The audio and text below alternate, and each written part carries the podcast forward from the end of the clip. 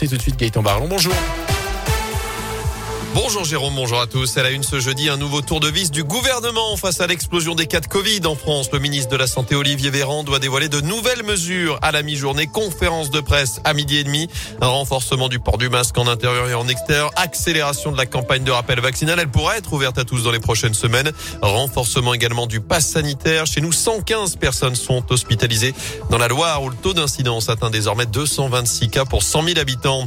Dans ce contexte, un retour au concert en catimini on en a déjà parlé sur Radio Scoop. Selon une étude réalisée par le ministère de la Culture à la fin de l'été, seuls 4 Français sur 10 sont retournés fréquenter les lieux culturels comme avant la crise du Covid.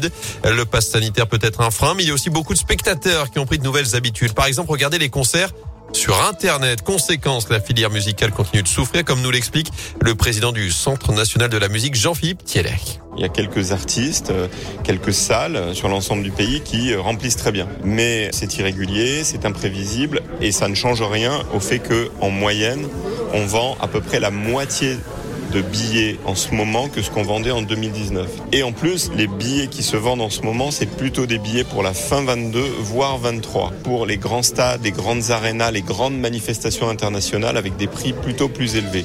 Donc ça signifie que les manifestations en ce moment, dans des petites jauges, pour des artistes qui sont pas les stars internationales, eh ben c'est dur.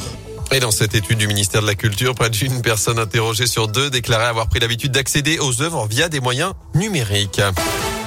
Dans l'actu, il a foncé volontairement sur des policiers lundi dans les rues de saint un homme de 37 ans et copéard de 20 mois de prison ferme. D'après le projet, il a refusé de se soumettre à un contrôle avant de prendre la fuite au milieu de la circulation.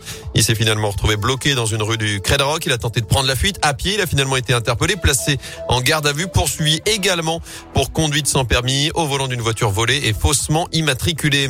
Un cinquième passeur interpellé cette nuit après le drame au large de Calais annonce ce matin du ministre de l'Intérieur Gérald Darmanin au lendemain de la mort d'au moins 27 migrants dans la Manche. Il tentait de rejoindre l'Angleterre à bord d'une embarcation de fortune. Une réunion de crise doit débuter dans les minutes qui viennent à Matignon. Ce jeudi, partout dans le monde, c'est la journée pour l'élimination de la violence à l'égard des femmes en France. Le problème s'est aggravé pendant les confinements. En 2021, il y a déjà eu plus de 100 féminicides. La région Auvergne-Rhône-Alpes annonce d'ailleurs l'acquisition de 1000 boutons d'alerte, des petits mécanismes peu visibles et connectés qui permettent d'envoyer un SMS géolocalisé à 5 proches. Ils enregistrent les bruits et détectent les chutes. De son côté, le gouvernement annonce aussi l'ouverture l'an prochain de 1000 places d'hébergement supplémentaires pour les victimes. 5000 téléphones graves dangers seront également rendus disponibles. Et puis une semaine de légalité entre les filles et les garçons sera lancée à l'école autour du 8 mars prochain.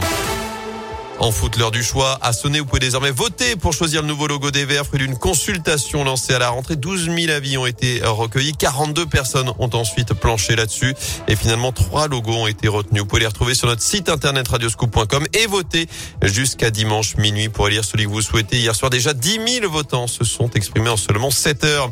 La SS qui a également décidé de rendre hommage à Capi, le capitaine emblématique de la SS, Loïc Perrin et son fameux numéro 24, numéro que plus personne ne porte dans le vestiaire stéphanois. Il a tout simplement été retiré. Loïc Perrin qui sort également un maillot collector pour retracer ses 17 années à saint Il est tiré à 470 exemplaires comme le nom de match disputé par Loïc Perrin chez les professionnels.